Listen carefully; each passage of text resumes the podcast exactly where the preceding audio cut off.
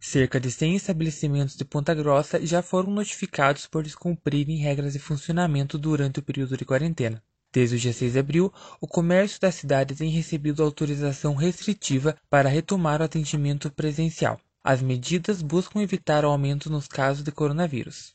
O controle quanto a horários de funcionamento e protocolos de segurança é responsabilidade da Prefeitura de Ponta Grossa.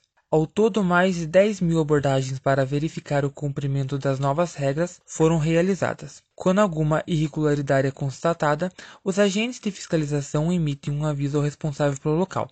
A partir do aviso, o proprietário tem um prazo de 24 horas para regularizar sua situação. Caso o problema não seja corrigido, fica determinado o fechamento físico do comércio por sete dias. Ainda não houve aplicação de multa ou fechamento de estabelecimentos na cidade. Academias e galerias como o Paraguaizinho estão autorizadas a retomar suas atividades de acordo com o decreto de 28 de abril. Para o retorno das academias, é necessário realizar o cadastro na plataforma Hora Certa, disponível no site da Prefeitura.